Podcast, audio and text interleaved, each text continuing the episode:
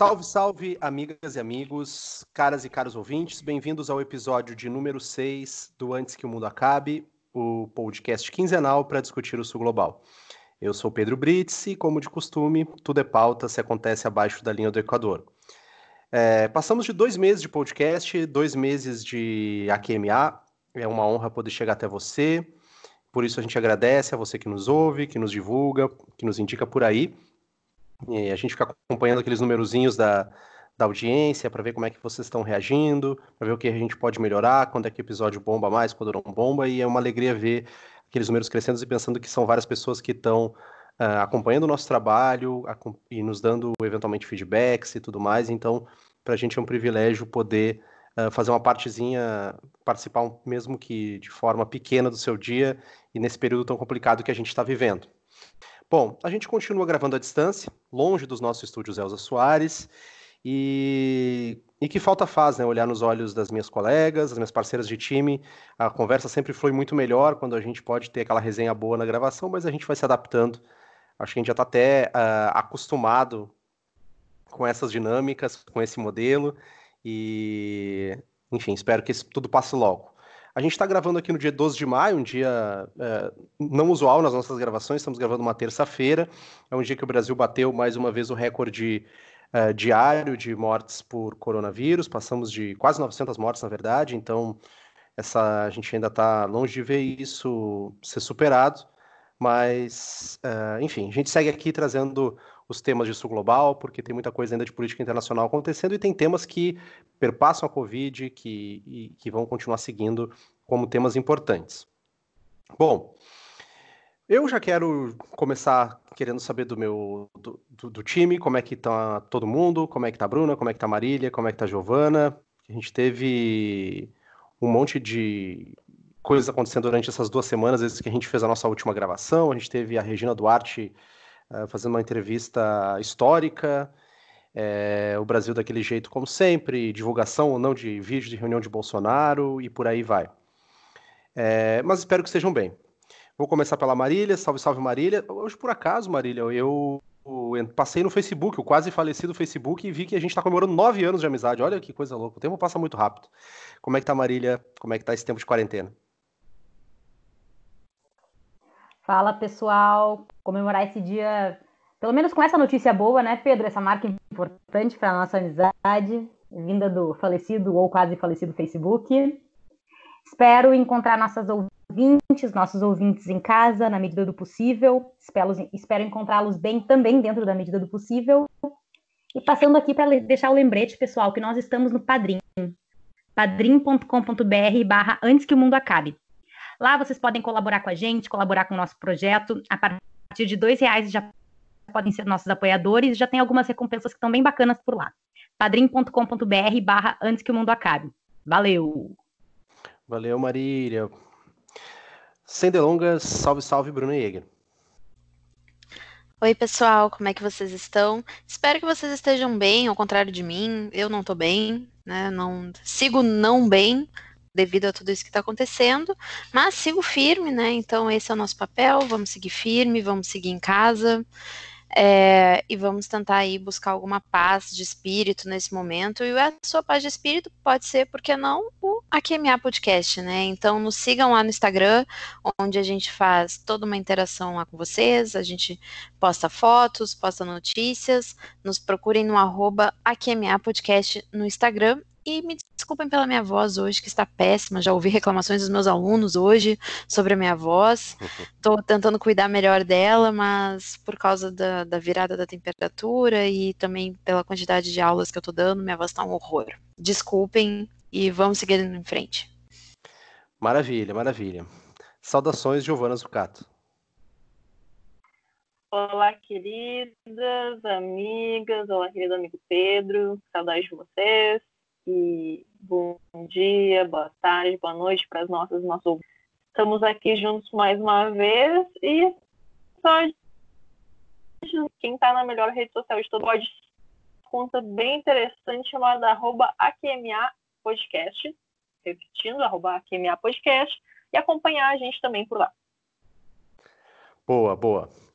Bom, hoje o nosso tema principal é mudanças climáticas, E é claro, além desse tema aqui, tem muita coisa para a gente conversar. A gente vai dar um giro no sul global, vamos falar de Venezuela, um pouquinho de China, falar de Índia, falar de um monte de coisa importante que aconteceu nessa semana, uh, mas isso para o final do programa.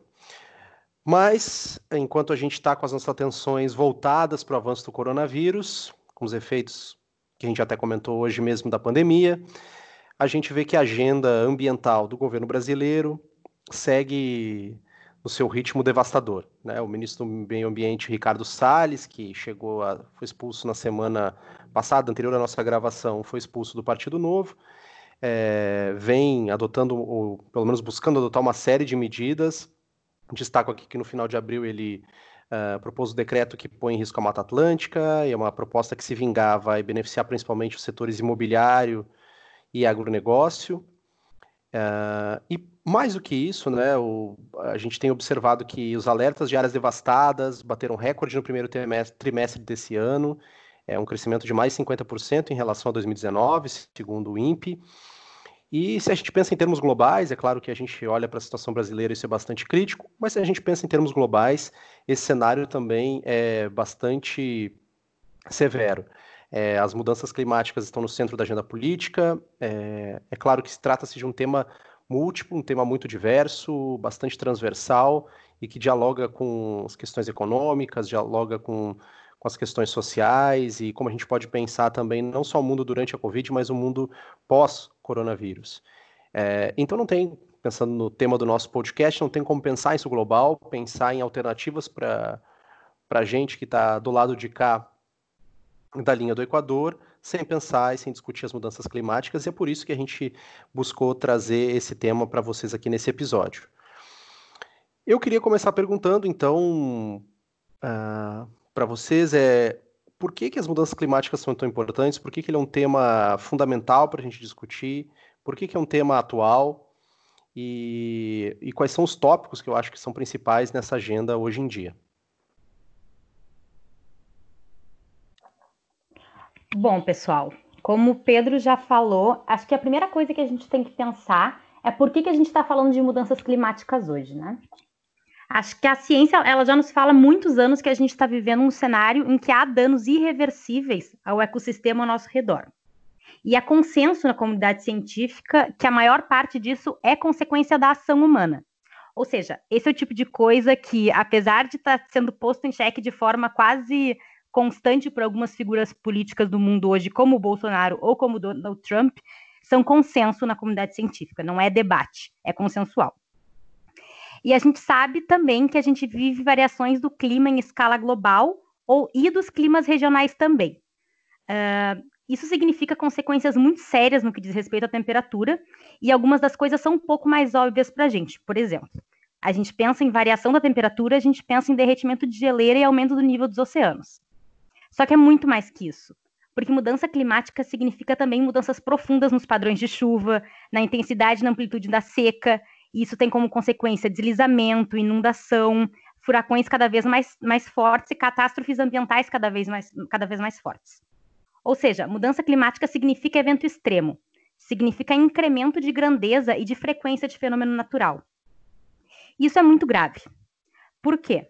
Porque uh, a ampliação de eventos extremos mata diretamente, né? Por exemplo, é muito intuitivo para a gente pensar que um furacão mata, um tsunami mata. Ou, por exemplo, só para trazer alguns dados, que a poluição atmosférica mata anualmente 7 milhões de pessoas. É um dado muito significativo. Mas a gente tem que pensar também que mudança climática mata indiretamente. Por quê? Porque ela mexe toda a natureza ao nosso redor isso significa mexer nas condições de subsistência, significa mexer nas condições de soberania alimentar da população e significa mexer na infraestrutura da vida das pessoas. Ou seja, a mudança climática, ela tá no nosso dia a dia, né, gente? Muito mais do que a gente imagina. E, bom, isso é um assunto hoje, né? Isso é um assunto hoje não só porque está no nosso dia a dia, mas porque é um assunto muito grave. E quando a gente fala que é um assunto grave, a gente não está falando de que esse é um cenário muito grave para daqui a dois séculos. A gente está falando que é um assunto muito grave para daqui a uma ou duas décadas. Inclusive, 2030 já tem sido o ano marco utilizado em diversas pesquisas da, da, comunidade científica ao redor de previsões e cenários a respeito das mudanças climáticas, né? E a maior parte dos acordos uh, internacionais ou acordos regionais de, a respeito de temáticas ambientais e temáticas na agenda climática já, já usam 2030 e 2050 como marco. Uh, e hoje, hoje existem dois tipos de cenários principais com os quais se trabalha. Uh, um de aumento de até 3 graus e outro de aumento de até 6 graus na temperatura da média da Terra até o fim do século. E até 3 graus é um cenário muito grave, pessoal porque isso significa degelo de calotas polares, desertificação da maior parte das florestas do planeta Terra, inclusive da Amazônia. Eles trabalham com o cenário de savanização da Amazônia, em um aumento de até 3 graus da temperatura da Terra. Uh, e a mudança da, nas, nas, formas de vida da nossa relação com os recursos naturais como um todo, da forma como a gente vive hoje. Uh, 3 graus, inclusive, é o ponto que eles consideram como de não retorno, em que as mudanças climáticas se tornam irreversíveis. A partir dos 3 graus, significa a possibilidade do fim da vida humana na Terra, o desaparecimento completo do Ártico, das, de grandes áreas do planeta se tornando completamente inabitáveis e dos refugiados climáticos na casa do bilhão. Ou seja, são esses dois tipos de cenário, né? Um cenário é, absolutamente grave e um cenário que é, enfim, é, é cenário pesadelo, né? E o que, que a gente tem hoje? Se a gente continua da forma como a gente está hoje, sem tomar medidas drásticas, a gente vai ter um aumento de 4,5 graus da temperatura da Terra até o fim do século. É a previsão que a gente tem no, no que se chama cenário business as usual. Né? Esse é um termo muito utilizado na agenda de mudanças climáticas. E, uh, ou seja, se nada for feito, a gente vai ter esse cenário que já está acima dos 3 graus. Se os acordos internacionais, sobre os quais a gente vai falar daqui a pouco, forem cumpridos, ainda assim a gente vai estar tá no cenário dos 3 graus, um cenário que já é basicamente o um inferno na Terra. Ou seja, enfim, é, é um assunto muito, muito urgente.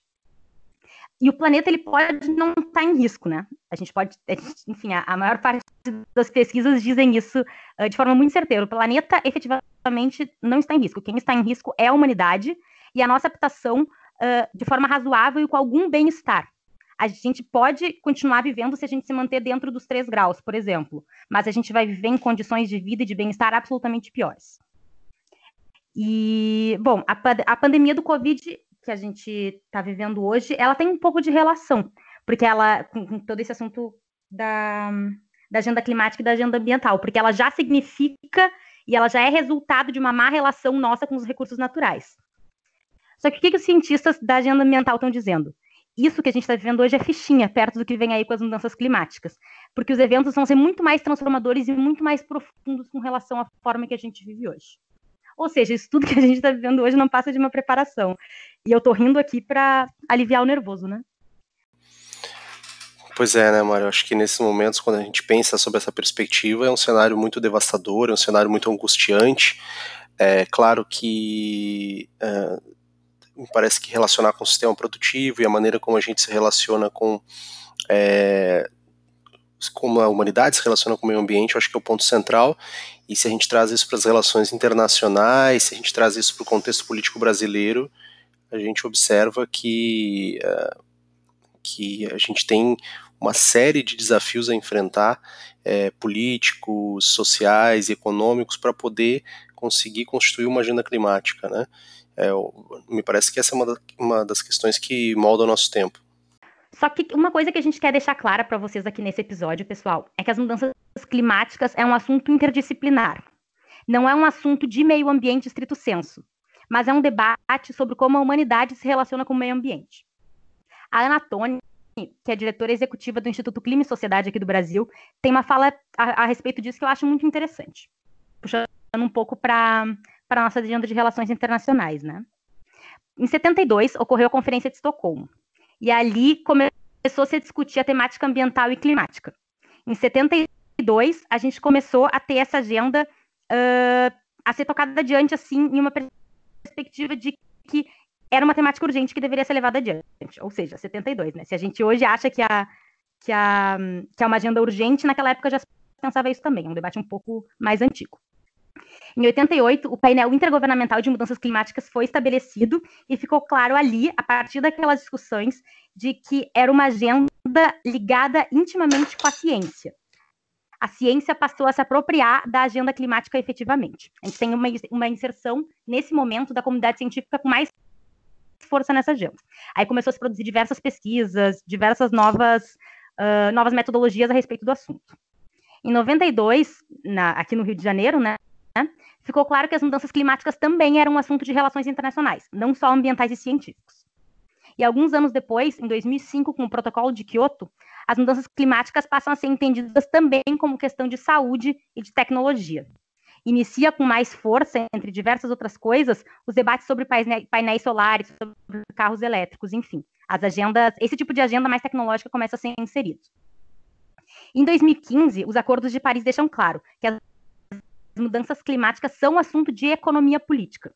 E é isso que eu acho que a gente tem que ter muito em mente hoje quando a gente pensa em mudanças climáticas, pessoal. Mudança climática é tema de economia política, é tema de distribuição da coisa pública, é, é debate sobre justiça, né? É, isso é muito importante a gente ter em mente. Os acordos de Paris, eles são hoje a principal convenção internacional a respeito de, dessa agenda. É a partir dele que se tem as principais abordagens que são utilizadas hoje, assim como tem, se tem os principais conceitos para que a gente entenda as mudanças climáticas hoje. Por exemplo, foi em Paris que se estabeleceram as chamadas contribuições nacionalmente determinadas, as NDCs, são um termo muito famoso, que estabelece quanto que o país quer contribuir para diminuir suas emissões para que a gente atinja os objetivos globais uh, para reduzir as mudanças climáticas. Então vamos lá. A NDC brasileira, por exemplo, tem como objetivo diminuir as nossas emissões de gases de efeito estufa em 37% até 2025 em 43% até 2030. E a maior parte das nossas emissões no Brasil são ligadas a um setor chamado AFOLU. AFOLU é um termo, é uma sigla em inglês, que se usa muito também na, na agenda de, de mudanças climáticas, que significa agricultura, florestas e uso da terra. Ou seja, a NDC do Brasil, ela, ela, é tranquila de ser atingida, entre muitas aspas, porque ela é muito pouco ligada à indústria, afinal, o nosso parque industrial é cada vez mais cada vez menor, né? Por assim dizer. Eu ia dizer cada vez mais triste, mas isso depende da, da perspectiva econômica da pessoa. Verdade. E são, né? Enfim, é, mas acho que imagino que seja um relativo consenso entre nossos ouvintes. Mas é uma NDC fácil de ser atingida porque ela está menos ligada à indústria e está mais ligada uh, às queimadas e a, às queimadas, ao desmatamento e à nossa estrutura econômica altamente dependente da agropecuária. Ou seja, a, a reprimarização da pauta econômica brasileira ela é danosa para a gente não só em termos de emprego e renda, concentração econômica, dependência de, de, produtos cujos preços flutuam e dependem dos mercados internacionais, mas também é o tipo de atividade que a gente está praticando, essa atividade de extração mineral e agropecuária, sobretudo agro, agropecuária extensiva, que são as, as maiores fontes de emissão de carbono e de gases de efeito estufa no nosso país. Ou seja, a gente queima para gerar pasto e o boi é uma máquina de gerar metano, né? Então, inclusive dados do professor Cadu Yang, do Departamento de Economia da UFRJ, diz que esse processo, o nosso modelo econômico multiplica por 20 cada átomo de carbono.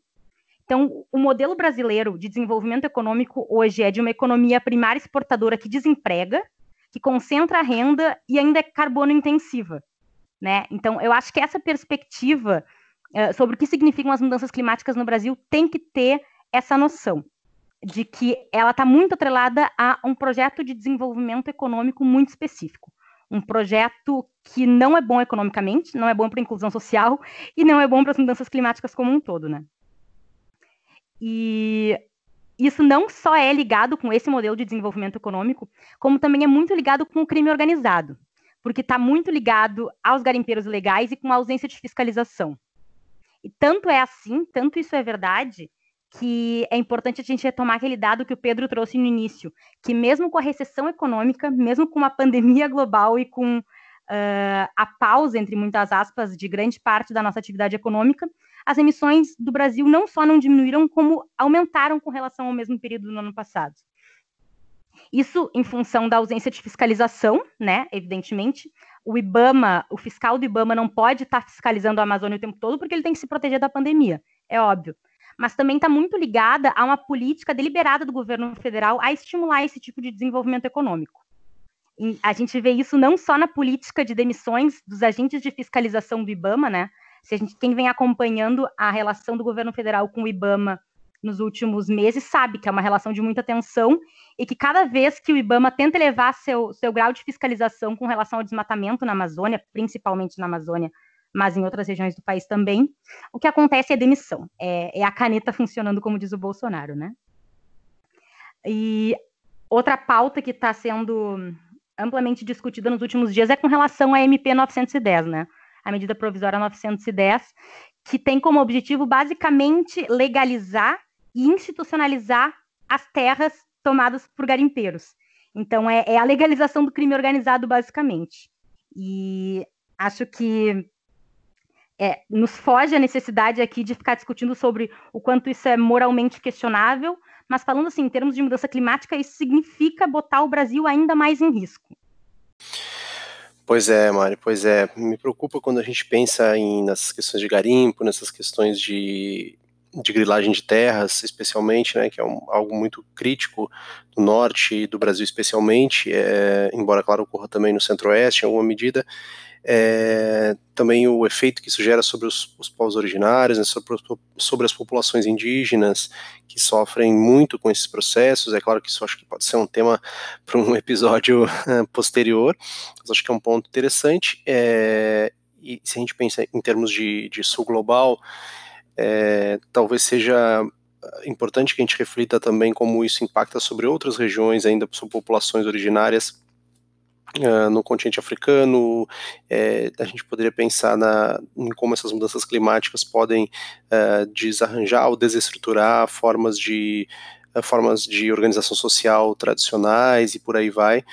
É, ou mesmo se a gente pensa na, no, na Ásia Pacífico, enfim, eu acho que a gente tem que pensar também nessas estruturas, nas estruturas sociais né, que compõem essas regiões e que, em alguma medida, uh, me parece, acho que em larga medida, vão ser afetadas por essas ainda persistentes buscas por desregulamentação do cuidado com o meio ambiente e, por outro, claro, do próprio avanço da, da crise climática em si.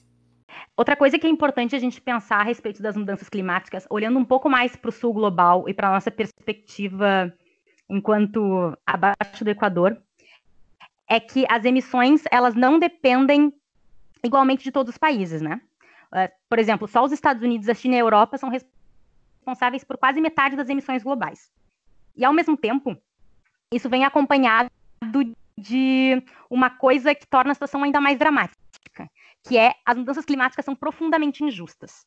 Quem é menos afetado é quem mais gera o problema e vice-versa.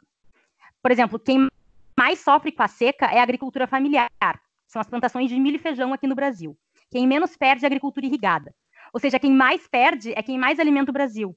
E, ao mesmo tempo, é quem menos contribui para as mudanças climáticas, né? Então, é por isso que a gente tem que ter muito em mente que mudança climática tem muito a ver com soberania alimentar. E a forma como a gente vai lutar contra as mudanças climáticas passa pelo Estado. E isso tem que estar muito em mente, é questão de distribuição e de economia política a mudança climática ela também é profundamente injusta no que diz respeito a gênero. Afinal, qualquer desastre natural, qualquer evento extremo, não está apenas ligado às forças da natureza, mas também aquilo que é socialmente construído, né? Tudo aquilo que é pré-condição social e política. E isso significa vulnerabilidade por si só, né? E já tem muitos estudos que apontam, principalmente estudos internacionais, essa agenda aqui no Brasil ainda é relativamente nova. Mas tem muitos estudos que já apontam que as mulheres e as meninas são as mais impactadas em desastres ainda que sejam pesquisas muito, muito recentes, né? Que, porque historicamente as pesquisas ligadas às mudanças climáticas também tinham o, o sujeito homem como objeto principal, e muitas vezes atravessadas pela lógica do herói, do salvador e tudo mais. Enfim, importante a gente problematizar esse tipo de perspectiva, né?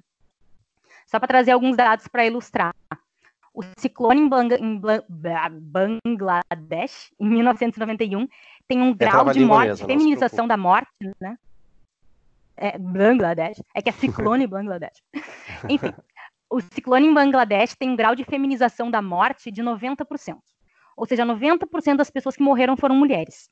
No tsunami no Oceano Índico, no Sudeste Asiático, né, ali na, naquela região que incluiu vários países, em 2004, 70% das mortes foi de mulheres.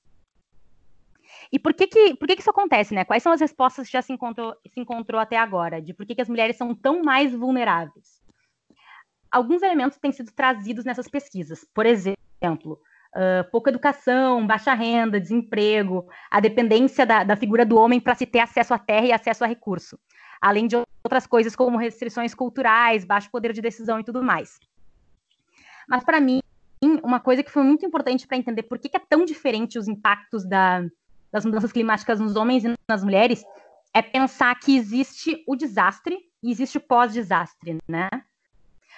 E o papel da mulher, que já tem uma renda muito menor que o homem, é, é muito maior, porque ela vai cuidar geralmente da família, ela vai cuidar da comunidade ao redor dela, porque muitas vezes o homem vai migrar. Isso já é dado científico, né? Que os homens migram e deixam a família e a comunidade uh, como responsabilidade da mulher.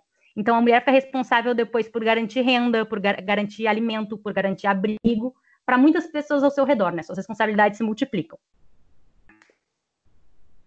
Uh, ou seja, mais uma vez, as mulheres são as que menos contribuem e são as mais vulneráveis e as menos assistidas, além de serem as maiores vítimas a diversas violências, né, posteriores ao, aos eventos extremos, como, inclusive violências sexuais, né, que, que condições de, de caos social trazem. Uh, outra tem sido trazida de forma muito interessante, na minha perspectiva, é a agenda de segurança.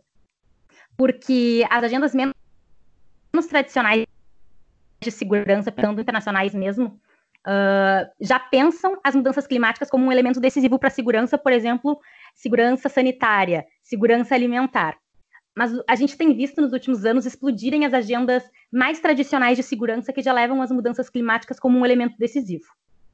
Na, nos estudos de segurança na África, sobretudo na África subsaariana, já se tem muita pesquisa, por exemplo, relacionando mudança climática disputa por recurso natural, sobretudo recurso hídrico, e conflitos.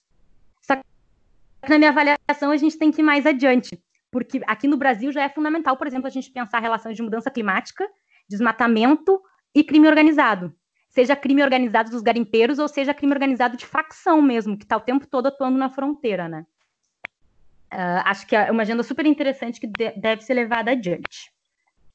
Ou seja, pessoal, eu fiz todo esse discurso porque, na minha perspectiva, a mudança climática é a crise das crises. Ela tem a ver com tudo e ela afeta principalmente os mais vulneráveis, porque os eventos extremos eles são catalisadores de condições e estruturas sociais e hierárquicas no micro e no macro. E é por isso que, na minha perspectiva, é muito tema de economia política, porque mudança climática significa deslizamento, significa uh, danificação de infraestrutura, significa atingir a vida daquele que é efetivamente quem mais precisa de recurso e é justamente quem menos emite. E é por isso que pensar mudança climática é pensar distribuição e é pensar modelo capitalista como um todo, né? Não existe pensar mudanças efetivas sem a gente pensar o formato do capitalismo que a gente está vivendo hoje. E acho que uma frase que eu sempre repito, que eu acho ela muito boa, é que falar de mudança climática sem falar de capitalismo sem falar de modelo de desenvolvimento, é fazer paisagismo. É tu ficar focado na planta e tu não ficar focado na, na todas as relações humanas que tem ao redor dela, né? E é por isso que nós, enquanto Sul Global, temos que pensar essa agenda. Porque o Norte aqui, ó, tá pensando, tá pensando pra caramba. A Europa tem política a rodo para pensar a mudança climática. E eles financiam as nossas políticas aqui no Sul para pensar a mudança climática. E a gente tem que ter formação de perspectiva crítica ao redor disso, porque a gente sabe que não, não é a mesma coisa pensar mudança política a partir de países escandinavos, né? É, é, por exemplo, já é desde a década de 80 que os países escandinavos estão pensando em, em reduzir suas emissões de carbono. E eles conseguiram resultados muito significativos, mas porque eles não tinham uma série de entraves que nós, enquanto Sul Global, temos, né? Então, é, é agora ou nunca, é, é agora, entre agora e os próximos 10 anos, que a gente tem que pensar porque a, cri a crise é grave e a crise vai ser muito mais grave aqui do que lá. Bom, Mari, obrigado. Nossa, esse panorama, a gente fica com. com, com me, me, suscitou uma série de, de pontos e questões que eu acho que podem orientar mais eh, nas conversas. Te agradeço, porque a gente. Eu gostei muito do, do, os nossos ouvintes depois, quando eles nem vão saber ainda, vão saber que vai ser um spoiler quando eles verem, mas eu acho que um bom nome para o episódio tem que envolver crise das crises, que eu acho que é um uma, uma definição uh, muito boa. assim, até por tudo que, que, que você apresentou. É, fiquei pensando em tantas coisas, né? Acho que até como isso conversa, como de certa forma mesmo esse cenário que a gente vive com o coronavírus nos dá alguns pequenos uh, umas pequenas demonstrações de, de, de, como as mudanças climáticas operam e muitas dinâmicas uh, similares, né? Agora você mencionou a questão de como as mulheres são as mais afetadas e, e hoje eu estava lendo sobre, por exemplo, como na, no combate ao corona 90% basicamente, agora não vou lembrar exatamente o dado, mas era quase isso, é, de enfermeiras são mulheres, então a gente, e, e, então a gente tem toda uma, uma questão também de quem vai estar nessa linha de frente, de enfrentar esses problemas, e a própria relação com os recursos naturais. É, e pensar isso como uma questão de economia política, eu acho que nos traz uma série de, de questões. Até fiquei um, um, ponto que anotei que eu acho que, eventualmente, para os nossos uh, ouvintes, para quem estiver ouvindo, pode ser interessante, é isso que você falou da questão da soberania alimentar, né? Porque eu acho que às vezes a gente pensa tanto no agronegócio, no latifúndio, e não é quem bota comida na nossa mesa. E eu, eu acho que a gente esquece isso às vezes, ou não tem essa dimensão, né? De quem bota comida na mesa, na verdade, é a agricultura familiar, é o pequeno produtor, e que vai acabar não tendo nem recursos nem condições de enfrentar uma, uma crise dessa magnitude. Uh, Bruna, Giovana? Mas difícil, né, pessoal? Difícil até uh, difícil até opinar depois de uma apresentação tão completa e tão ma magistral como essa, né, Marília? Então, a Marília aí que está se tornando uma especialista na área de meio ambiente, então, até por isso que a gente pediu para ela fazer essa apresentação maior. A Marília, vou, vou fazer propaganda das amigas, mas a Marília, que trabalha na área, além de ser especialista na, na área de, de, de, violência e América Latina, questão de, de narcotráfico, a Marília ela tem se especializado aí cada vez mais nas questões aí do clima, porque é o que ela tem trabalhado no dia a dia dela. Então, por isso que a Marília fez essa super introdução para a gente, que foi muito útil, muito esclarecedora, e como o Pedro mesmo falou, suscitou vários debates, né?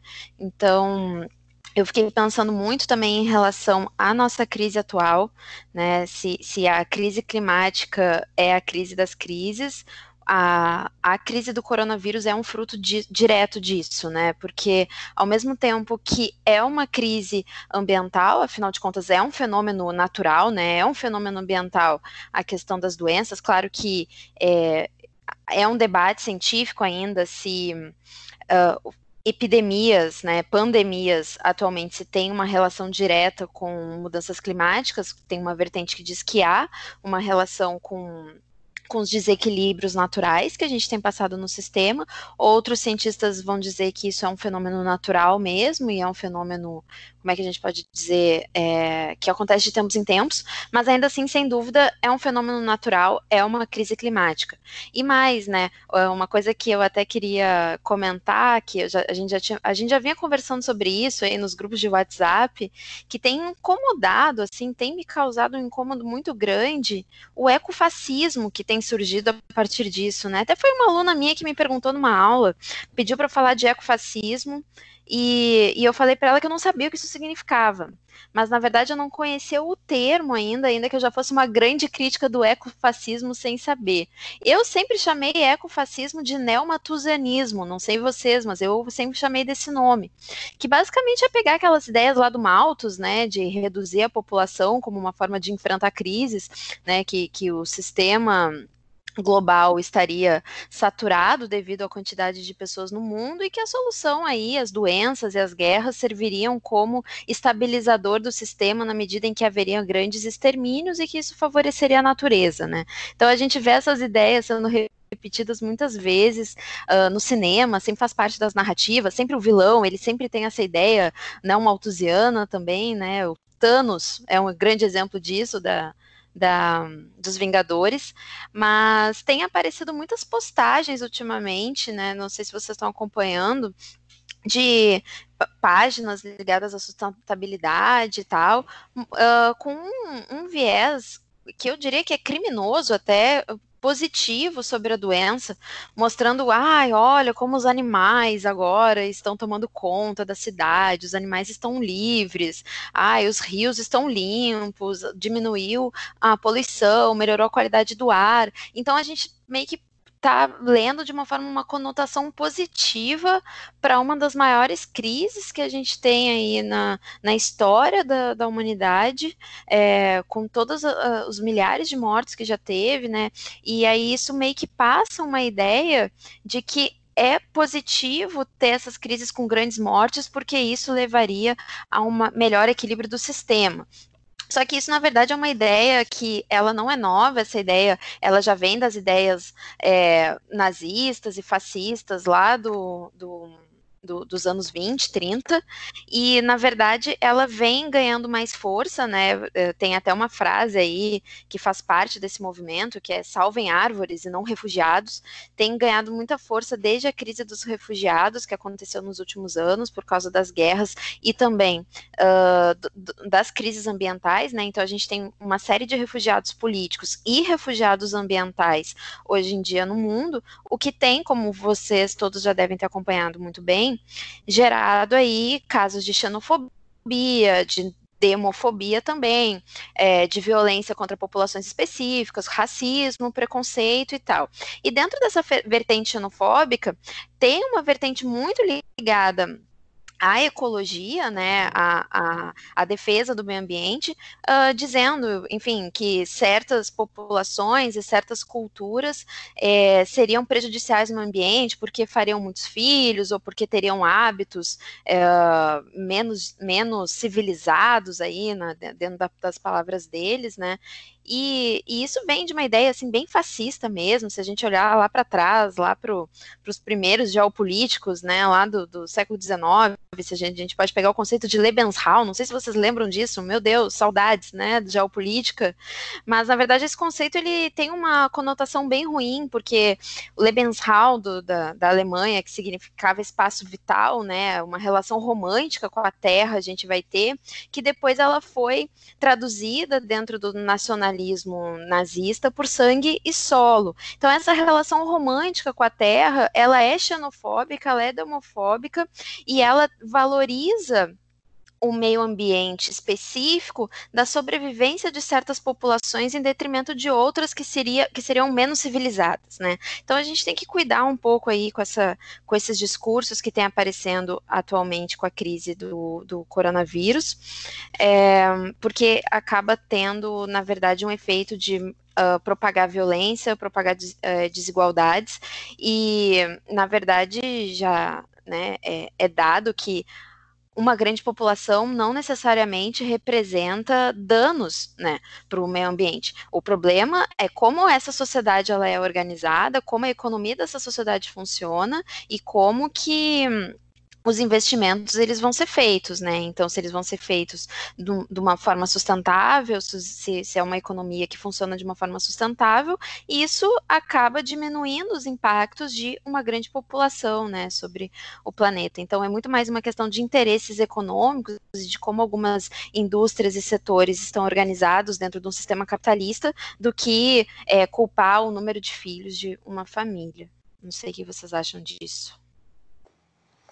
É, é eu acho que isso só reforça o caráter uh, ligado à economia política, das mudanças climáticas. É, Bruna puxou bem o, as questões uh, geopolíticas, que também sempre se debruçaram sobre isso. É, até me, me, me, ocorreu né, como a filosofia política também, mesmo quando a gente pensa nos escritores fundadores da filosofia política, de certa forma já tentavam discutir como poderia estar essa relação com o uso do meio ambiente, e muitos deles já até justificando o o colonialismo, é, de certa forma atribuíam né, uma condição para populações uh, europeias naquele contexto como aquelas responsáveis por saber fazer o uso do meio ambiente em detrimento das populações locais e originárias. Né? Então a gente já vê isso presente da própria história, uh, na narrativa histórica, né, como se construiu a nossa ideia, a ideia geral de, do que é o Ocidente e do que é o Sul global também eu acho muito bom tu trazer isso, Bruna, de dar o nome fascista mesmo para quem é fascista, né? Não tem coisa que me dá mais satisfação do que chamar um fascista de fascista.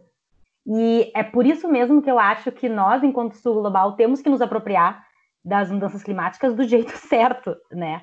Porque isso não só é fascista, não só é neomalthusiano, não só é absolutamente tudo que a gente condena.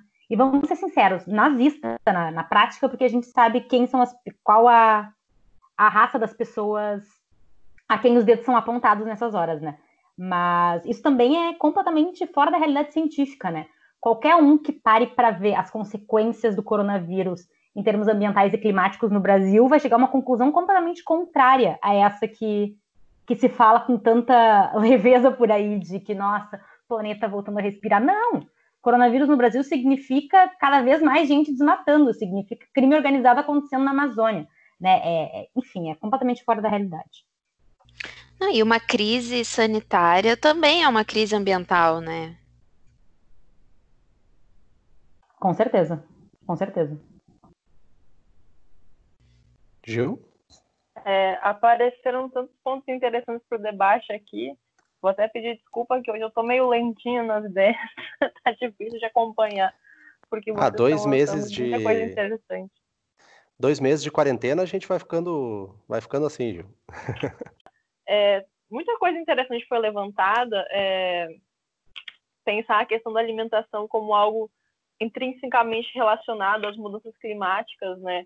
muitos movimentos, especialmente o ecofeminismo, tem pautado muito isso, a questão das sementes, né, de você ter soberania sobre a semente. Olha, olha que, que coisa bem para a gente debater em relações internacionais, né, essa ideia de soberania sobre a semente, especialmente com o avanço das empresas multinacionais, né, os transgênicos, e, e como aquela que foi chamada Revolução Verde, na verdade, nunca significou segurança alimentar de fato, né, significou, na verdade, um avanço enfim, do domínio das empresas multinacionais ligadas a insumos agrícolas, ligadas a domínio de sementes, ligadas a patentes, mas nunca significou, na verdade, que a fome estivesse acabando no mundo, né? A gente sabe que a questão, questão não é essa. Então, como é, debater mudanças climáticas também passa por pensar essas questões de padronização do consumo, né? Como a agricultura é cada vez mais baseada em, nas, em coisas unas, como a diversidade de fauna, a diversidade de flora tem decaído muito em, em, consequência disso, e isso é uma ameaça muito grande à soberania alimentar dos povos. Isso também é uma questão é, climática super urgente, né? Então, voltando agora para a questão da economia política, a gente faça isso. A gente não pode pensar, é, falar em mudanças climáticas sem debater é, modelo econômico, porque, de fato, quais, quais, são, quais são as previsões da gente conseguir fazer alguma mudança em nível global pensando só padrões individuais de consumo, né? E não é, padrões que são mais, mais estruturais, porque de longe as principais ameaças a, ao meio ambiente né, são as multinacionais. São as empresas mineradoras, é, as próprias empresas alimentícias também. Então, como a, como a gente consegue fazer um debate é, que consiga unir desenvolvimento né? Porque a gente também não pode entrar num debate que seja é, totalmente idílico, eu não sei se é essa palavra que eu quis usar, utópico, na verdade, é, que tenha alguma consciência de como a gente promove o desenvolvimento, mas ao mesmo tempo que seja responsável do ponto de vista ambiental, né? Especialmente olhando para o sul global, porque a gente vai pensar que os europeus hoje de fato estão financiando pesquisas, estão financiando as políticas públicas é, mas onde é que estão as florestas da Europa? Né? Então, se eles, os pensadores clássicos estavam falando que de fato eles tinham mais responsabilidade para cuidar do ambiente, onde estão as florestas da Europa? Onde está a fauna da Europa? Está toda embaixo de estrada, né? Embaixo de prédio, embaixo de museu, embaixo de museu que fica mostrando peças que eles roubaram do global.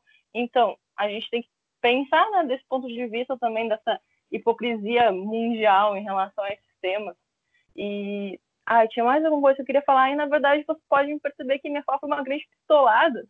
Acho que um, um ponto só agora, até uh, que a fala da Gil e conectou com a, com a fala de, de Marília e Bruna antes, é, mas que também me, me, me, faz pensar um pouquinho sobre o modelo urbano, né? É, o modelo de urbanização, na verdade, que a gente tem nas grandes cidades, especialmente, e eu não sei vocês, assim, mas o fato de estar de, tá confinado e basicamente só saindo é, quando, quando extremamente necessário, Uh, me, me, me pego muitas vezes refletindo né, sobre a maneira como a gente estruturou a nossa vida em, uh, nas cidades, aí né, concentrando pequenos lugares onde a gente pode ali ter acesso, contato com, com, com, com mar livre, contato com o meio, com meio ambiente, contato, perdão, contato com, com, a, com com sol, contato com outras pessoas, né? Ou seja, a gente é, centrou a nossa verticalização dos espaços urbanos, especialmente isso é muito sensível nas grandes cidades e,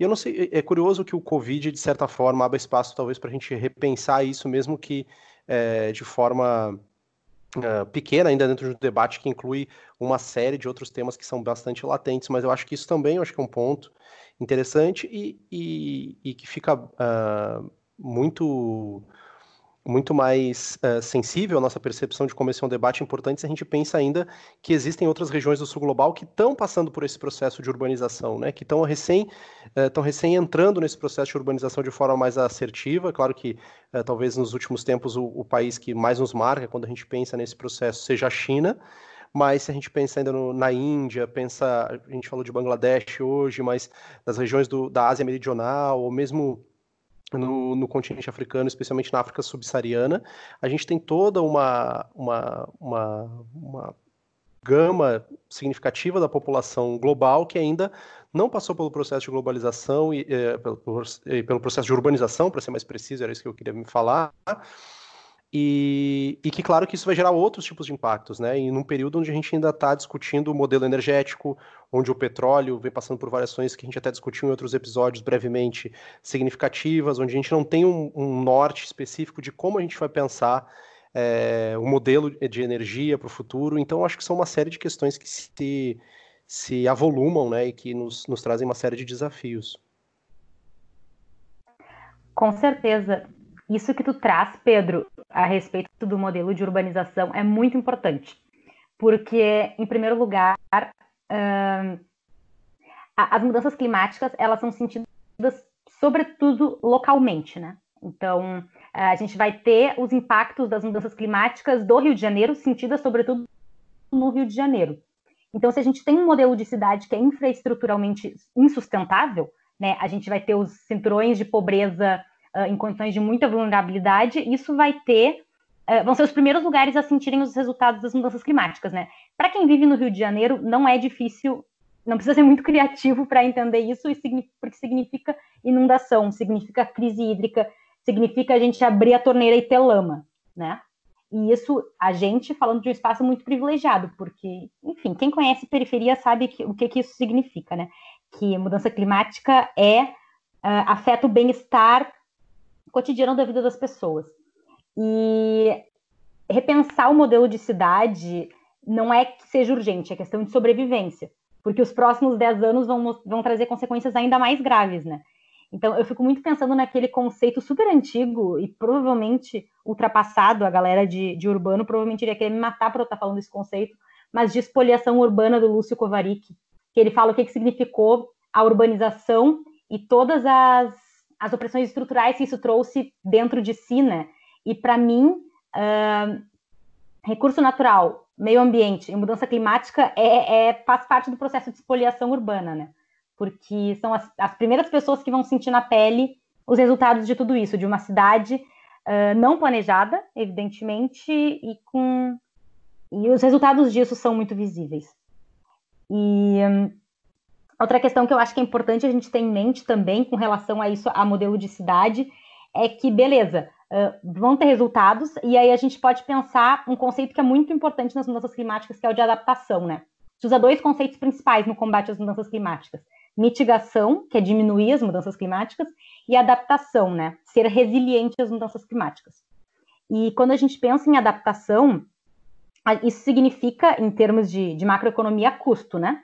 Significa infraestrutura na cidade, garantir a sobrevivência das pessoas. E pensando na nossa estrutura federativa do Brasil, por, exemplo, isso significa gasto para município e para estado. Em um pacto federativo em que a gente tem, por exemplo, no caso agora, uh, quase todos os recursos do país centrados na União, em um governo negacionista, bom, isso fica muito difícil, né, daqui para frente. Se a gente continuar com uma perspectiva negacionista com relação a mudanças climáticas, significa gasto zero com relação à infraestrutura para se adaptar às mudanças climáticas, né?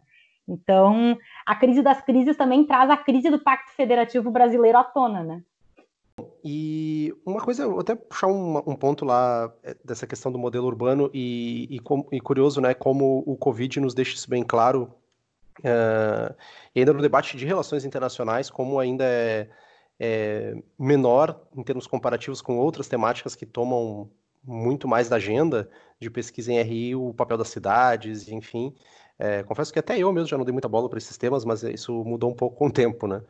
É, mas enfim, e eu acho que queria voltar no, no ponto da energia, uh, queria até ouvir um pouquinho a Bruna também, assim, com relação uh, à transição energética. Uh, eu acho porque eu lembro lá no começo da fala da Marília, ela, vai, ela, fez aquela linha do tempo maravilhosa, nos contando um pouquinho dessa evolução das discussões sobre o meio ambiente. E a primeira é de 72, lá, a Conferência de Estocolmo. E quando a gente tem essa primeira, esse primeiro momento em que os países se debruçam para discutir isso, é justamente num, num contexto de crise do modelo energético. Em 73 a gente tem a crise do petróleo, então não tem como muito desalinhar essas duas questões. Né? A gente sempre teve um debate muito crítico é, de como é, os países mais em, os países em desenvolvimento, os países mais pobres poderiam incorporar modelos energéticos que pudessem ajudar no seu desenvolvimento, mas ao mesmo tempo não aumentasse o seu passivo climático e ao mesmo tempo fossem competitivos, ou seja, é uma equação é uma equação difícil, a gente vivenciou isso muito no Brasil também, com as políticas desenvolvimentistas que eram voltadas para o desenvolvimento do parque industrial.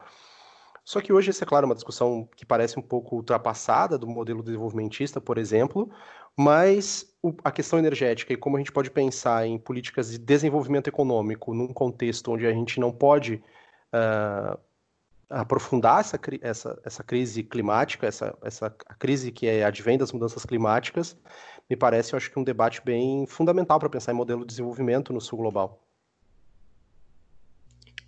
Sim, pois é, Pedro. E isso que você estava falando sobre transição energética, né? Então, sobre a importância da gente pensar isso numa perspectiva do sul global, é, principalmente a gente saber que modelo de desenvolvimento está totalmente ligado com o modelo energético, né? Então, se a gente olhar para o histórico de desenvolvimento, é, aí eu estou indo por uma perspectiva de RI, tá? Agora não vou olhar muito assim para contextos internos, vou passar mais para o contexto internacional.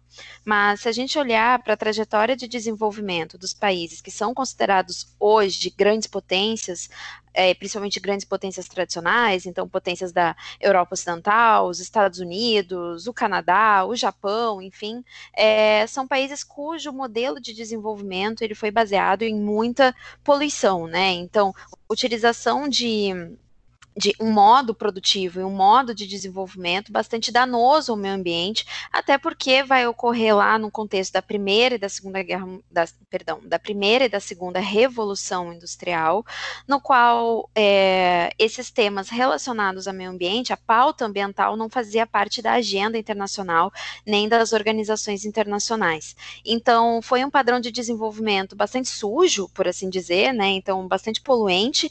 E aqui citando o autor, né, que é um, um clássico na, na, dentro da área de desenvolvimento, que é o, o, o Shang, né? Esqueci o, o primeiro nome dele, é Ho, Ha, como é que é? Ho Shou Shang? Me ajudem aí, universitários.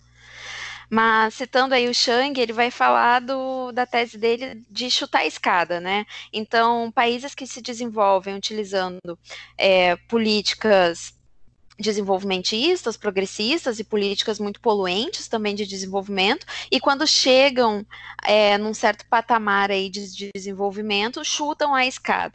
E isso significa que os países que vão se desenvolver, part, é, vão ter um desenvolvimento industrial tardio, vão ter um processo de desenvolvimento mais tardio. Aí, principalmente os países que compõem a periferia do sistema internacional, países que passaram por imperialismo, colonialismo, enfim, vão ter que se desenvolver e se, e se industrializar em termos muito diferentes aí na questão de agenda, né? Então, E hoje, os, hoje em dia, os termos internacionais relacionados àquilo que se cobra de um padrão de desenvolvimento sustentável, é, limpo, inclusivo, é, aberto, né, com abertura comercial e tudo mais, é um padrão de desenvolvimento bastante caro e bastante desigual. Então, ao mesmo tempo, há dentro dos fóruns internacionais uma cobrança muito grande por parte dos países desenvolvidos que os países periféricos uh, adotem um processo de desenvolvimento sustentável e esses países, né, ricos, eles dominam, eles detêm as tecnologias necessárias para isso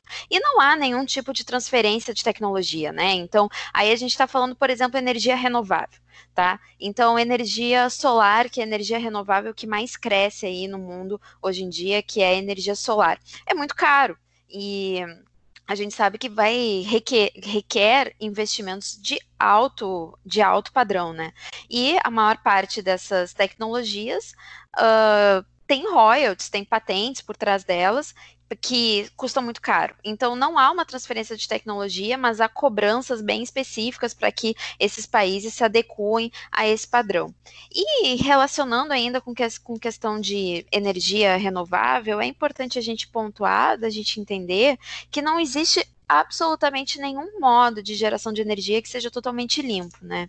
Todo, todo modo de se gerar energia, ele tem impacto ambiental. É, cê, vamos pensar aí, energia solar, né? Ah, qual o impacto ambiental que vai ter? Bom, primeiro que há um impacto de desmatamento, dependendo do tamanho da área que precisa ser ocupada pelas placas solares, é, sem contar que a produção dessas placas gera um resíduo altamente poluente, né? Os, os metais utilizados para fabricação dessa, das placas solares, elas têm alto impacto ambiental no quesito de poluição do solo e, da, e dos lençóis freáticos. É, e além disso, um, se a gente pensar aí energia eólica, né, a gente também tem uma grande ocupação de área para a implementação de energia eólica, se fala também de poluição sonora, que acaba, enfim, é, prejudicando a longo prazo a, as populações e os animais que vivem perto pelo quesito do, do barulho que faz. É, ou seja, não existe nenhum modo de produção, não existe nenhum modo também de, de produção de energia, nem de produção industrial, nem de produção agrícola que não tenha algum impacto ambiental quando é feito a, a, larga escala, né? Então, isso é importante da gente partir desse pressuposto. E hoje em dia, a gente tem passado por uma situação já faz alguns anos, né, de transição energética. As revoluções industriais, elas sempre são acompanhadas de transições energéticas também. Então, a era do petróleo, ela tende a chegar ao fim. E não que o petróleo ele vai deixar de ser utilizado e muito menos deixar de ser importante. Assim como o carvão nunca deixou de ser, mesmo quando a gente supera aí o carvão como principal é, é, meio energético a ser utilizado. Mas o fato é que o petróleo, é que você tá, o, o Lucas Kerr de Oliveira, que é um grande especialista no assunto de energia, assim, um grande mentor aí para todos nós que estudamos a área, ele vai nos falar claramente como o petróleo é um bem um, precioso demais para ser queimado, né? Então, é a partir do petróleo que vários bens de tecnologia, bens de alto valor agregado, né? Se a gente pensar aí uh, o próprio plástico, mas também uh, lentes, é, fibra ótica, uh, é, componentes relacionados à tecnologia, tudo, tudo enfim, é, questões que são extremamente dependentes do petróleo e que são muito mais rentáveis do que simplesmente transformar esse petróleo em combustível e queimar ele, né? Então a tendência é que o petróleo ele vai cada vez mais ser uh, reservado, já que é um recurso escasso a princípio, né? É um recurso limitado, ele vai ser cada vez mais utilizado para essa indústria de ponta, ao mesmo tempo que a gente tem passado aí por uma transição cada vez maior para o gás natural, né? Então o gás natural é o, a forma de geração de energia que mais tem crescido no sentido de cada vez ocupa uma parcela maior dentro da produção mundial. O gás natural tem a vantagem de ele ser muito menos poluente que, que o petróleo, ainda que ele venha uh, das, das mesmas fontes, a emissão do gás natural, a queima do gás natural, ela emite menos CO2, então nesse sentido é positivo. E um, E outra coisa que é importante da gente, da gente analisar nesses termos é que desde 2017 estava voltando a ter um aumento do consumo de energia no mundo, aí principalmente puxado pela, pelo gás natural. E isso correspondia principalmente a uma retomada da economia mundial, uma retomada do crescimento global, que vinha sendo afetado desde a crise de 2008 e todas as pequenas crises é, decorrentes da crise de 2008 que a gente teve desde então. Então, desde, 2000, desde 2017, principalmente puxado por Estados Unidos, China e Índia, o consumo energético tinha voltado a crescer, mas agora, com a crise do coronavírus, e a gente está acompanhando isso de perto, como a produção mundial se reduziu como um todo, a demanda global reduz também, é, e, portanto, o consumo de energia, né? Então, a gente viu aí que o petróleo, o que aconteceu com o petróleo na semana passada, que pela primeira vez o preço futuro do petróleo atingiu um, um valor negativo, ou seja, né, os detentores, os produtores de petróleo tiveram que pagar para os seus para os seus clientes, para eles é, manterem os contratos de petróleo ali para o mês de junho, para o mês de maio e junho. E o preço do petróleo chegou num, num, num, foi, foi um recorde, né? Isso nunca aconteceu na história, de menos 31 dólares o barril. Lembrando que até o final do ano passado, o preço do barril de petróleo estava em torno de 70 dólares, então estava alto, e agora ele chegou num valor negativo. Isso é consequência direta da crise do coronavírus, é claro que na medida é, em que a economia volte para um patamar um pouco mais regular, a tendência é de aumento, novamente, do preço do petróleo, mas o fato é que isso mostra as próprias limitações do modelo energético e o fato da gente estar tá passando aí por uma transição energética, que é quando o recurso começa a passar por crises sucessivas. Uh, era não sei, o que, vocês acham? Assim, era, era isso que eu queria trazer um pouquinho para a gente conversar.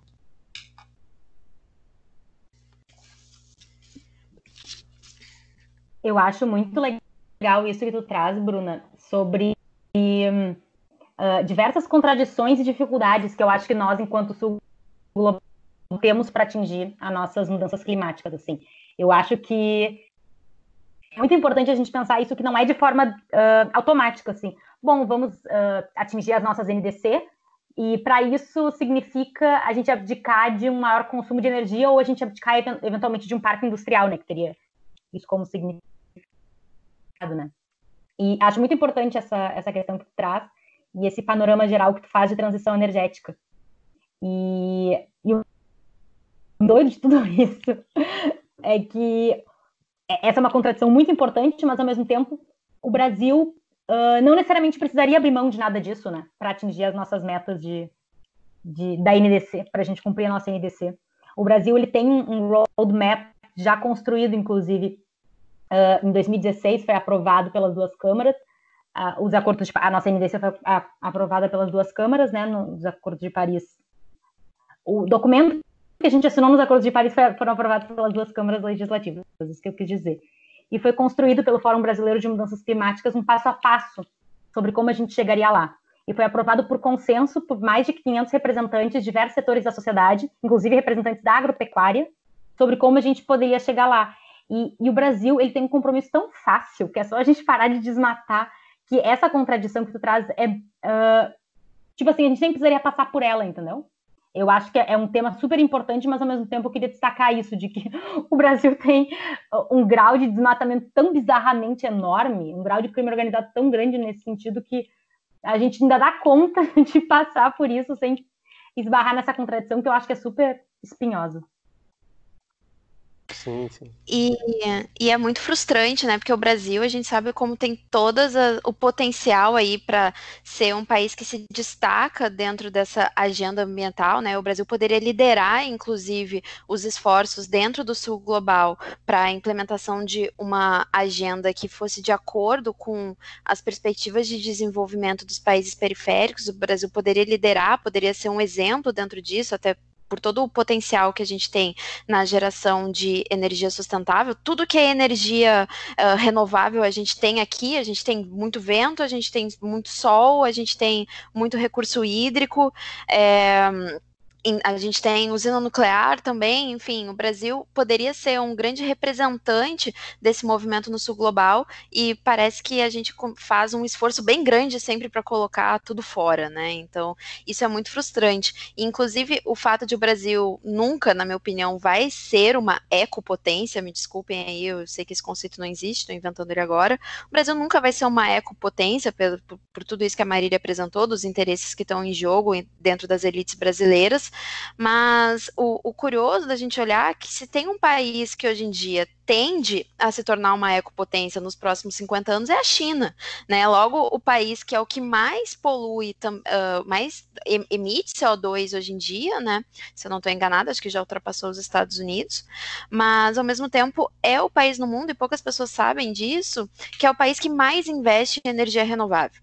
Então, um país que mais consome, mais investe, tanto por tudo que a China busca, né, de segurança energética, de diminuir a dependência do petróleo, diminuir a dependência é, da, é, de, de, de, uma energia que precisa uh, ser, passar por rotas marítimas, né, a gente sabe dos problemas de segurança no Mar do Sul da China e da questão, enfim, dos estreitos, mas pela política de segurança energética chinesa, é o país que mais investe em energias renováveis, que mais investe em cidades inteligentes, cidades sustentáveis, enfim. E é uma pena, inclusive, que, que os chineses né, estejam tomando este lugar aí que o Brasil poderia estar ocupando nessa agenda dentro do sul global, mas aí a gente entraria em outro assunto que fica para um outro episódio, que é China é ou não é sul global, né?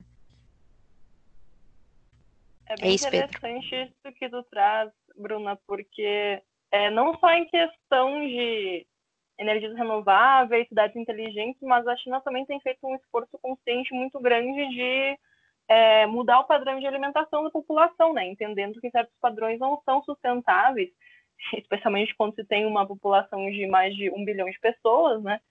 É, isso diz respeito a uma série de coisas, inclu incluindo o consumo de animais silvestres, que aí a gente volta para a polêmica sobre mudanças climáticas e pandemias, né? Mas são esforços bem conscientes que o governo chinês tem feito no sentido de é, levar as pessoas a, a, a, adotarem uma alimentação mais baseada em plantas, legumes, não tão baseadas né, em, em, em carne e outros gêneros, porque não se mantém, né? Eu acho que eu, existe muito essa, essa consciência dos chineses de que é necessário um esforço que leve esse tipo de coisa em consideração.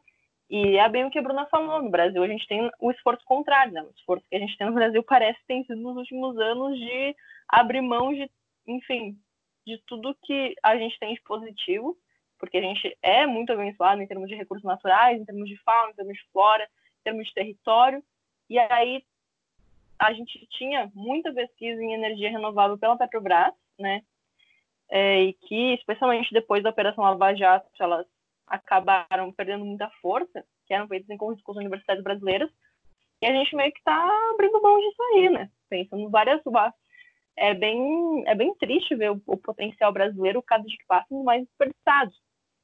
Então, infelizmente, não vai ser com uma mensagem de esperança que eu vou acabar minha fala aqui. Na verdade, é o contrário. Inclusive, nada mais a ver com o tema de hoje que uma mensagem de desesperança. Ou a gente muda, ou é a crise das crises que se aproxima. Né?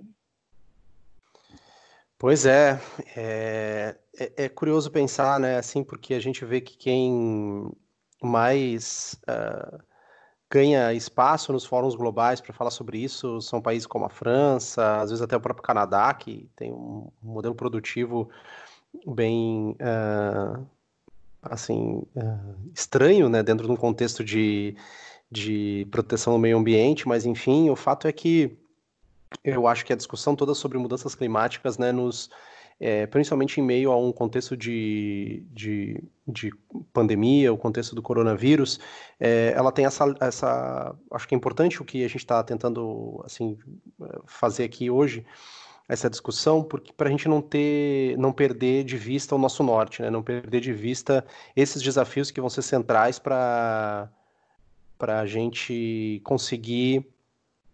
Uh, melhorar as nossas condições de vida como sociedade, como sociedades do sul global, né? Pensar em como uh, construir um processo de inclusão social, que acho que é pauta desde o nosso primeiro episódio, é, como pensar isso a partir do sul global, os desafios aí, a gente falou já de saúde, né, falou de vários outros temas, e como pensar isso fora de uma agenda uh, de, de, enfrentamento às mudanças climáticas, me parece, acho que essa conclusão, acho que do que a gente chegou hoje, me parece impossível, né, se a gente não pensar isso de forma estruturante, a tendência é que a gente vá deixando muitos desses países do sul global para trás, ou muitas uh, populações mais vulneráveis para trás, e, e por isso que é, é, preocupante, por isso que mesmo diante de um, um quadro tão caótico, o quadro do coronavírus, acho que não dá para deixar de discutir esses temas.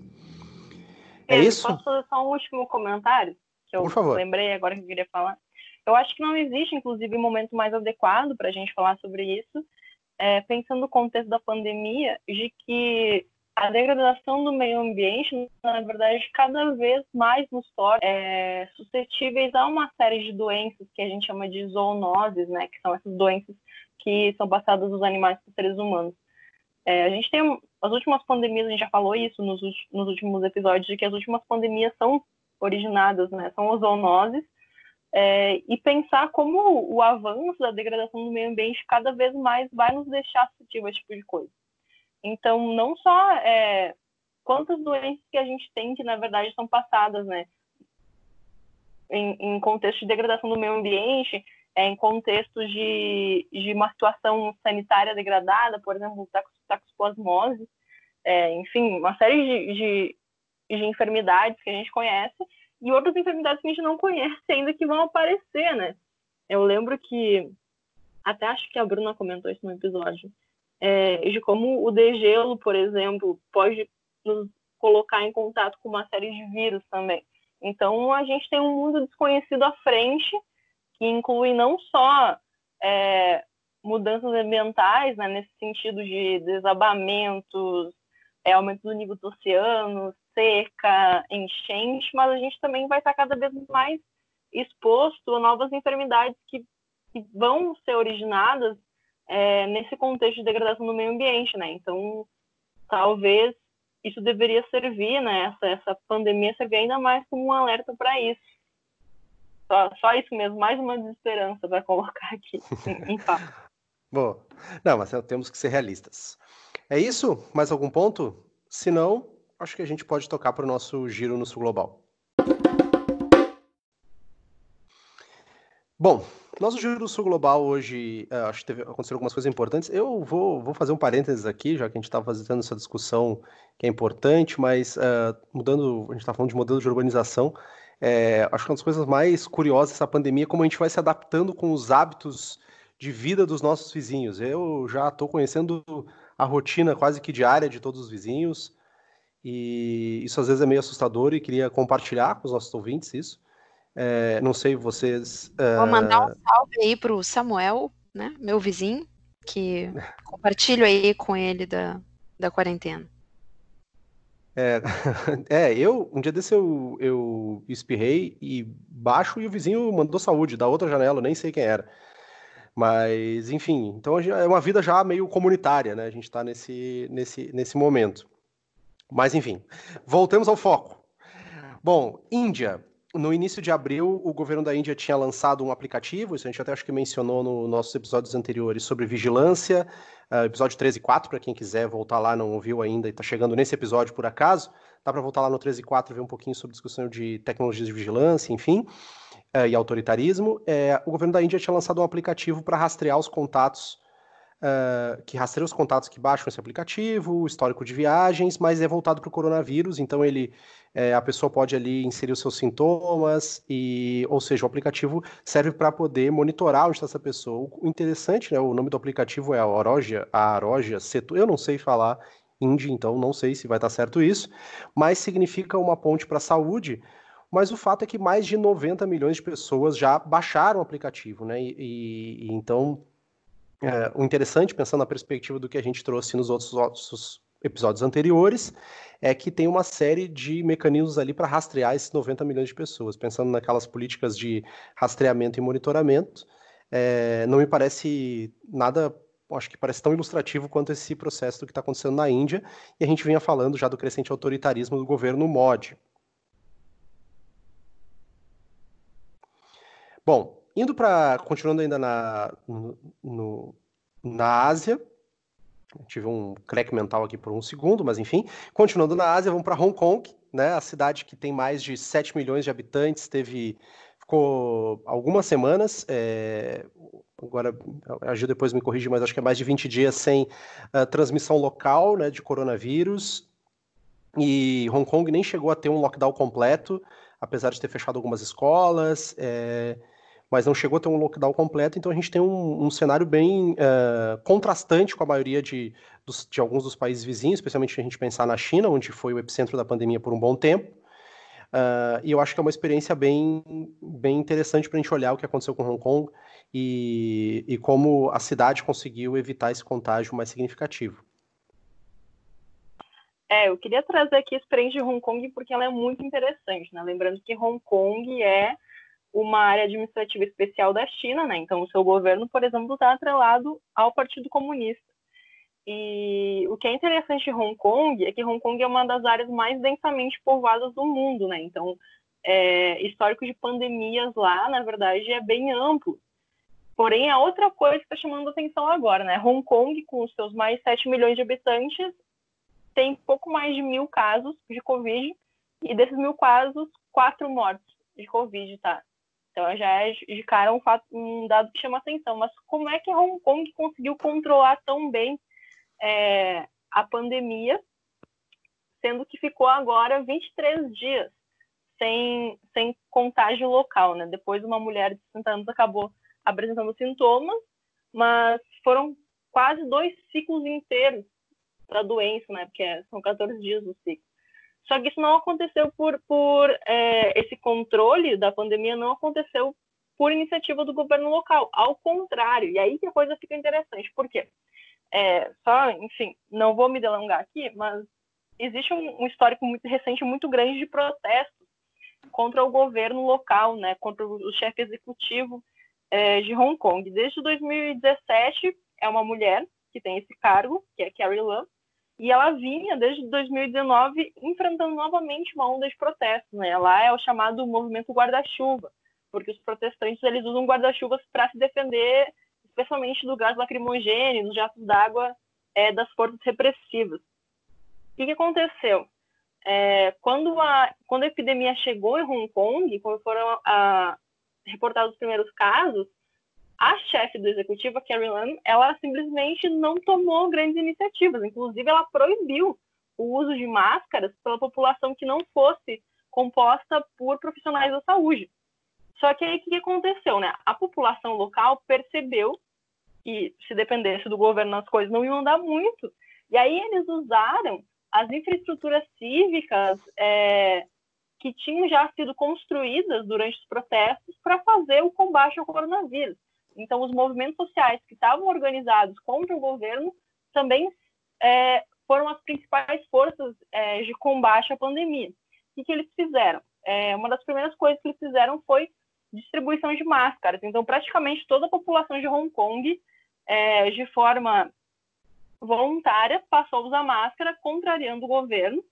É, durante os protestos, era comum você ter na internet sites interativos, mapas interativos que mostravam os pontos de repressão e agora existem mapas é, em cima dessa mesma infraestrutura online que mostram onde estão os principais centros de contágio, onde estão os, os, os postos de distribuição de álcool em gel. É, da mesma forma, as redes que foram criadas especialmente pelo Telegram para é, é, distribuir informação durante os protestos foram usadas para distribuir informação sobre o corona, para fazer fact-checking de fake news espalhadas pelo governo. Quando o, e uma coisa muito interessante que eu achei também, quando o governo da Carrie Lam se recusou a fechar a fronteira terrestre com, a, com o resto da China, né, com a China territorial, é, os, os profissionais de saúde, mais 7 mil profissionais de saúde entraram em greve. Eles só puderam entrar em greve porque durante os protestos foram formados sindicatos. Então, veja, é, toda uma grande estrutura de combate ao coronavírus, na verdade, foi organizada em cima da estrutura que os movimentos sociais, que os protestantes tinham feito para se colocar contra o governo. Né? É, Carrie Lam está com uma desaprovação de quase 80%. em Hong Kong. Ela está numa situação bem complicada, né? Mas o que, eu, o que eu acho mais interessante de tudo é como, pela mobilização social, por uma infraestrutura cívica que já existia, que foi construída em torno de protestos, é que foi feito justamente um enfrentamento ao coronavírus em Hong Kong que chegou a uma taxa de sucesso muito alta, né? A gente vê aí quatro mortes, uma população de 7 milhões de habitantes e que é, enfim, o lugar do mundo que mais tem um fluxo de pessoas com ajuda territorial, que foi o, o, primeiro foco do corona, né, reportado. Então, é, é um case de sucesso que é um caso completamente único, assim. Mas, ao mesmo tempo, eu acho que abre também uma janela para a gente pensar outras formas de mobilização social ao longo do mundo, que dão conta de cumprir esses vácuos governamentais. E se a gente pensar as comunidades é, de periferia no Brasil também, eu acho que vão ser um caso para a gente estudar daqui para frente e olhar como os movimentos sociais muitas vezes acabam é, cumprindo, preenchendo esse vácuo, né, deixado pelas, pelas estruturas de governos não tão eficientes. Me empolguei um pouco, mas é que eu achei que era um caso muito interessante da gente debater aqui. Ah, com certeza, com certeza. Não, bacana. Bom, só a última notinha de Ásia, né? E o Kim Jong-un voltou. A gente fez tudo aquilo e ele tá vivão e vivendo. Se bem que disseram implantar um novo Kim Jong-un, mas enfim, daí isso é história para outros momentos. É, vindo para América Latina, acho que duas notícias. Uma é que eu, eu, eu, quis trazer ela porque eu achei ela curiosa, que é para a gente pensar a crise do coronavírus a partir de outras perspectivas, que é a Colômbia, né, que vem sofrendo com o colapso das remessas de dinheiro para o país, né? Então, a Colômbia que tem uma comunidade uh, de migrantes vivendo fora da Colômbia bastante significativa. É, desde a última semana de março, o dinheiro que é proveniente desses trabalhadores que estão no exterior caiu mais de 60%, segundo o Banco da República da Colômbia. E, uh, e porque o, a maioria do, dessas remessas de dinheiro que entram na Colômbia vem da Espanha e dos Estados Unidos, né? São dois países que a gente sabe que foram seriamente afetados pelo coronavírus e isso afetou a condição de muitas empresas nesses lugares. Então, portanto, esses trabalhadores pararam de, de fazer essas remessas e o Banco Mundial projetou que uh, claro, a gente pegou o caso da Colômbia, mas é a maior queda nas remessas globais na história recente, só que no caso colombiano tem tido um efeito bastante perverso sobre algumas regiões periféricas, principalmente no eixo uh, de produção de café da Colômbia, né? Ali a região de Antioquia. Uh, meu espanhol também não é dos melhores, mas enfim. É, então, muitas das populações têm sofrido muito com isso por a falta desse, de, por, por, pela falta dessas remessas de dinheiro que vinham do exterior dos seus familiares, né? E às vezes é um valor, uh, não é um valor na, na casa dos milhares de dólares, né? A gente está falando está falando de 50, 60, até 100 dólares, eram remessas pequenas, pensando eh, particularmente por famílias, mas já tem um impacto na, nessas comunidades. Né? Então, acho que a gente uh, pensar a crise também sobre essas perspectivas, essas micro-histórias, né, uh, eu acho que também é importante. E complementando e... um pouco isso, Pedro, uh, já saíram algumas estatísticas de qual é a racialização das pessoas que perderam suas rendas nos Estados Unidos em função com a crise, em função da crise da pandemia. E acho que não é surpresa para ninguém a gente saber que é, é, a população negra e a população latina que vive nos Estados Unidos que perdeu primeiro sua renda que a população branca, né? Não é, é. surpresa é. nenhuma, mas é. os dados já mostram isso. E eu acho que a gente tem que olhar também para alguns países da América Central, né? Não vou saber dizer bem certo quais, mas tem países que a principal fonte de renda do país é remessa dos Estados Unidos, né? Então, é, como, como se fecha a fronteira, mas os efeitos internacionais do das questões domésticas se mantêm. Sim, sim.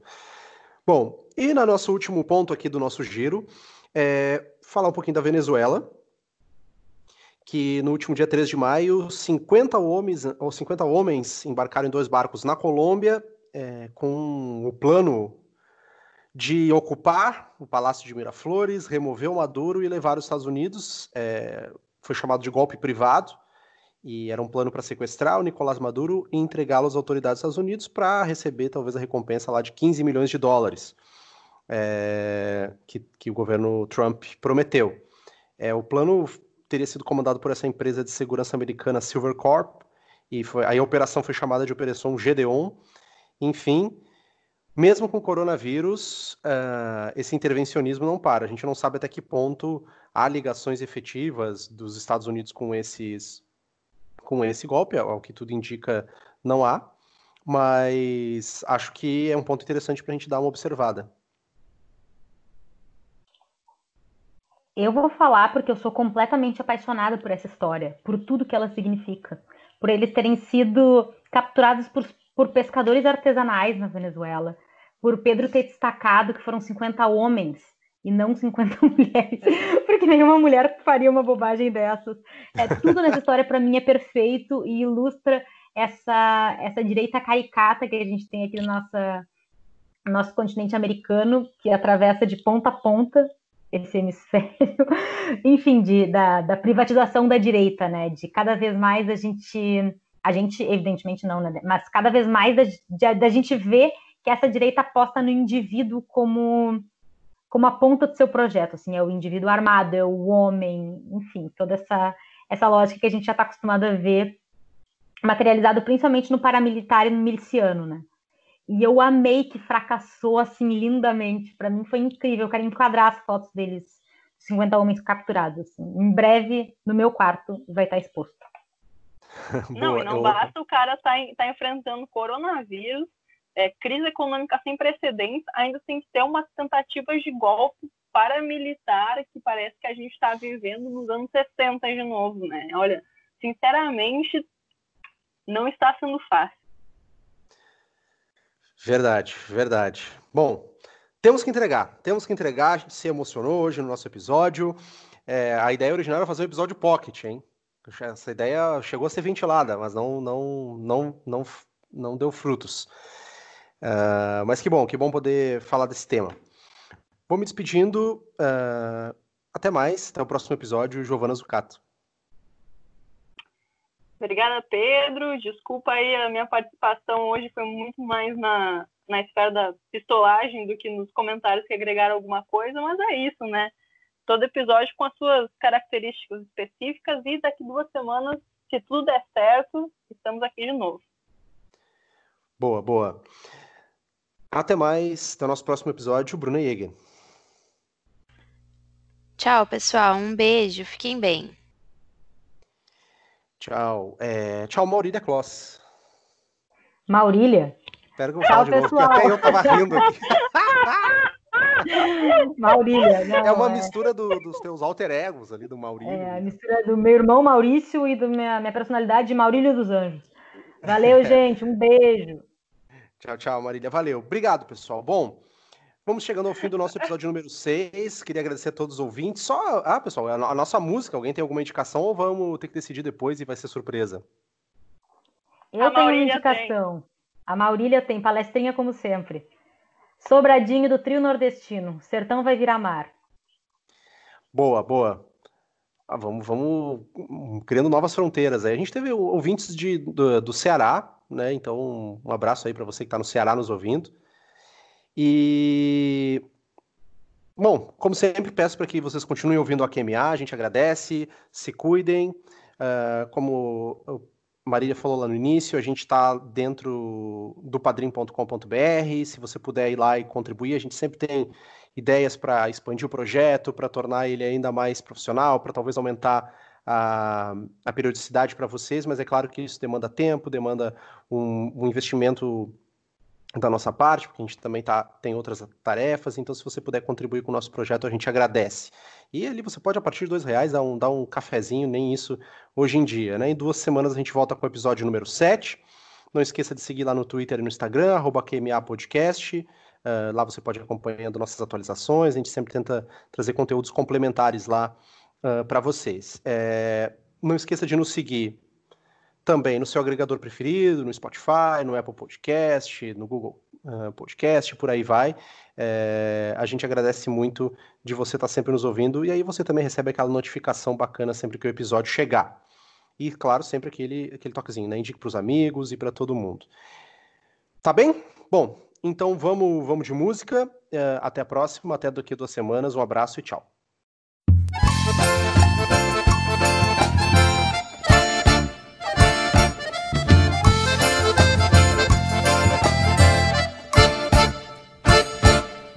chega, já desfaz a natureza Tira a gente, põe represa, diz que tudo vai mudar.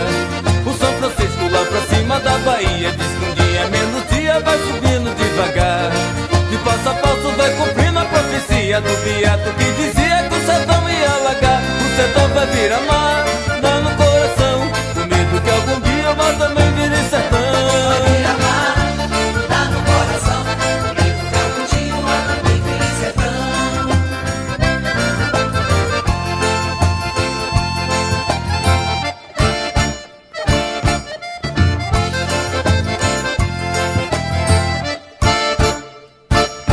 Adeus Remanso, Casa Nova, Santo Sé Adeus Pilão Marcado, veio Rio Tingoli Debaixo d'água lá se vai a vida inteira. Por cima da cachoeira a cachola vai subir. Vai ter barragem no sol do sobradinho. E o povo vai se embora com